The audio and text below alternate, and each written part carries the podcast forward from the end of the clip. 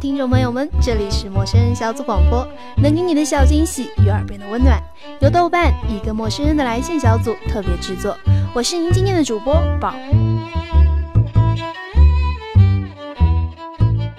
今天宝为大家带来的依然是一个非常美丽的地方。这一个国度是与自然同在，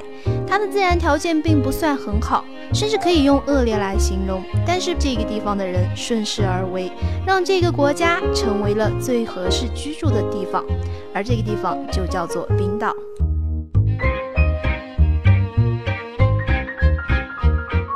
冰岛是由火山喷发形成的海岛，岛上缺少树木，国土有一半多的地方都是海拔四百到八百米的高原。剩下的近百分之十二为冰川和冰原，在这样一个与自然同在的国度，经常会走上半天才看到一个人。但无论在哪里，只要看到冰岛人，他们身上都会洋溢着一种无法言语的快乐。这种精神与他们脚下的土地同在。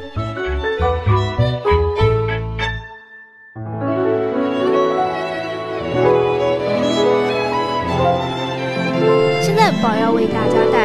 是冰岛的第一站，就是冰岛的蓝湖。在冰岛有一条非常受欢迎的景点旅行路线——黄金旅游环线，以首都雷克雅未克为起点，涵盖了冰岛最精华的历史和地理景观。从雷克雅未克市向东南方向驱车一个小时左右，就可以达到冰岛著名的地热温泉蓝湖。有些游客慕名而来，更有甚者，在冰岛转飞机的几个小时的间歇中，也要乘车跑到蓝湖来泡一泡这个温泉。蓝湖是一个独特的奇迹，它是纯净的地热海水池，白色的湖底是二氧化硅，水里生长的藻类都呈宝石蓝。冬天四周一片冰天雪地，而湖里冒着热气。水里的矿物质对皮肤病有特殊的疗效，所以如果大家有什么不适的话，如果你到了冰岛的话，一定要去蓝湖泡一泡它的温泉。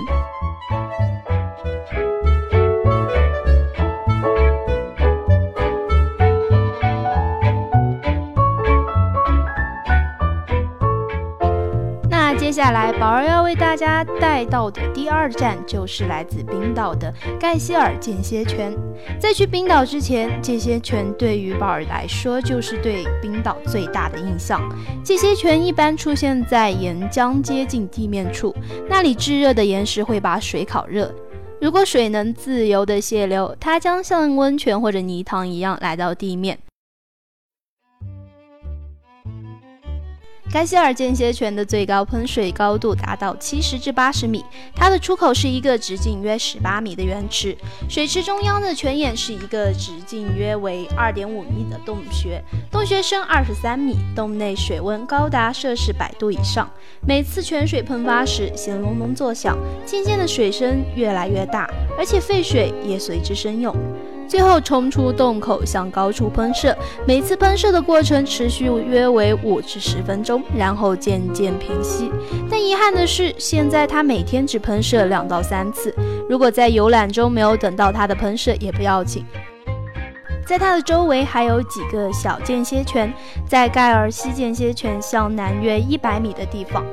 还有斯特罗库尔间歇泉，它的喷发十分的规则，大约六分钟就喷发一次，中间的水柱变成蒸汽直上空中约二十米左右。所以说到冰岛泡完温泉之后，我们一定要去看一下这个自然形成的喷泉，它可比各位豆友周围的各大公园中人造喷泉好看或者自然多了。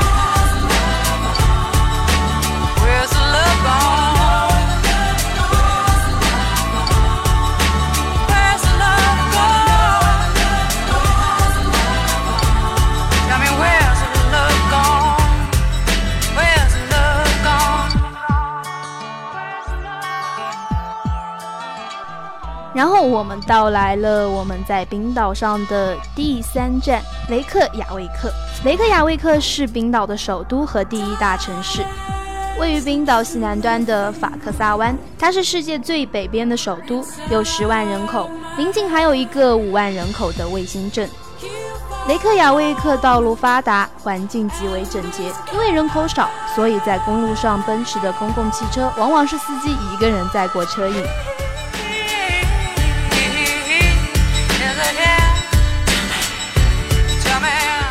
雷克雅未克的城市布局均匀和谐，没有摩天大楼，居民住房也小巧玲珑，大多是两层小楼，风格各异，色彩搭配非常的和谐。市内的街道不宽，整个老城区街道的经纬分明，给予人一种古色古香、整齐美丽、宁静优美之感。市中心有一个美丽的小湖——托宁湖，在温和的夏季，千百只天鹅、鸭子、水鸟都在此居住；而在寒冷的冬季，湖里会排放出温度适宜的热水，仅供这些小动物们过冬。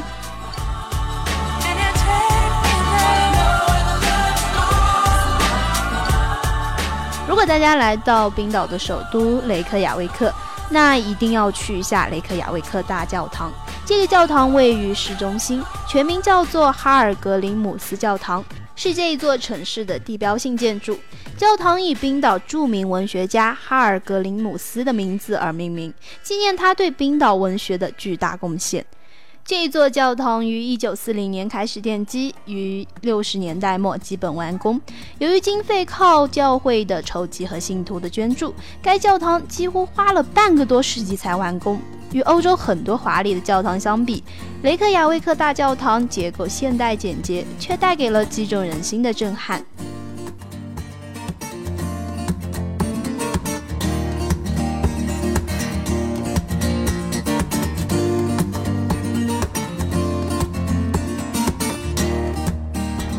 在前面，宝儿为大家介绍的冰岛的第一站和第二站，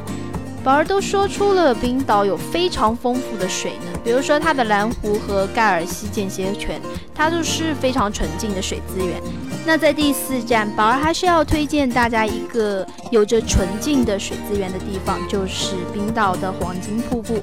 冰岛的黄金瀑布位于盖希尔间歇泉北面的十公里处，是冰岛人最喜爱的瀑布，也是欧洲著名的瀑布之一。倾泻而下的瀑布溅出的水珠弥漫在天空，在阳光照射下形成道道彩虹，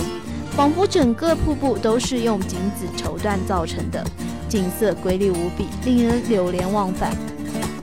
黄金瀑布是冰岛最大的断层峡谷瀑布，落差三十二米，分为两层，第一层十一米，第二层二十一米，之后流入一条长达二点五公里的岩石裂缝当中。站在这么雄伟的瀑布面前，感觉是绝对震撼的。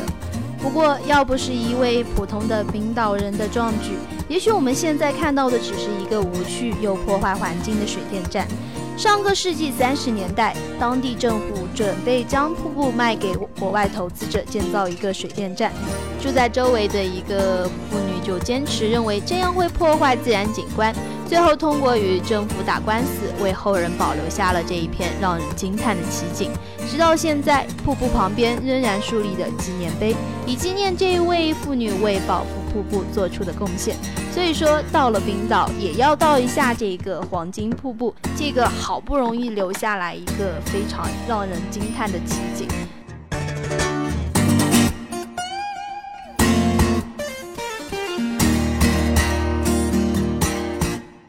那么接下来的第五站还是与水有关，这个地方叫做德尔达图赫菲温泉，它在瑞克霍斯达鲁市的中心。是冰岛最大的温泉，也是欧洲水流速度最快的温泉。它的一部分水用于向三十四公里外的博加内斯和六十四公里外的阿克兰斯粮食供热。可以说，瑞克霍斯达鲁市的任何一个地方，不管是在家还是在酒店，即使用的热水都是来自德尔达图赫菲温泉。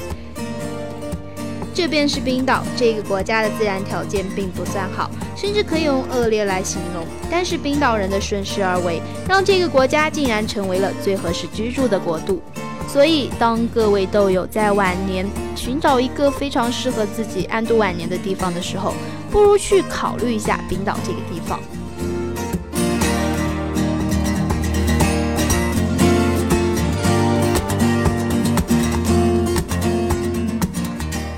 那么接下来，宝还是要为大家介绍一下，来到冰岛这个国家，你需要注意些什么。第一个还是交通，冰岛有三家国内航空公司。夏季每天都有班机往返雷克雅未克、阿古瑞里等地。由于气候可能导致班机的延误或者取消，旅游计划必须具有弹性。当然，如果到了冰岛，你有富余的钱的话，一定要租一张小型的直升飞机，从空中俯视冰岛的冰川，这是一项不可错过的旅游项目。其次，在冰岛一定要购置冰岛的羊毛。冰岛的羊毛是极好的旅游纪念品，用它织成的毛衣柔软耐寒，而且冰岛羊是一种纯种羊，在一千多年前的孤独的环境当中，冰岛羊形成了耐寒的能力。所以说，如果你有机会来到冰岛，一定要带一件纯羊毛的毛衣带回家，给自己的朋友或者亲人。当然，也许有豆友听到这里就想说，我没有那么多富裕的钱去游览冰岛。那在这里，宝儿就推荐大家可以到上海的世博会欣赏一下冰岛馆，也能够感受这个国家人与自然的和谐共处。展馆外墙采用冰岛火山岩制成，极具冰岛特色和立体感。冰岛馆的主题反映冰岛人与印裔冰岛的大自然之间的深刻联系。同时也反映出了冰岛人利用水力、地热等天然无污染能源的智慧。所以，如果你有足够的时间、足够的金钱来到冰岛，或者说你只能到上海的世博会去欣赏一下冰岛馆，冰岛这都是一个不能错过的国度。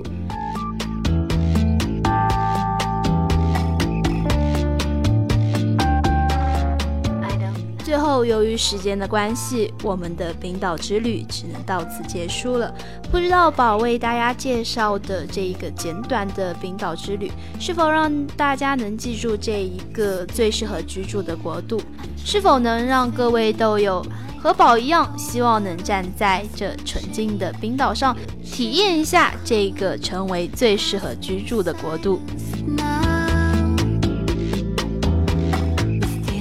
陌生人小组广播，能与你的小惊喜与耳边的温暖。我是宝儿，感谢您的收听，我们下期再见。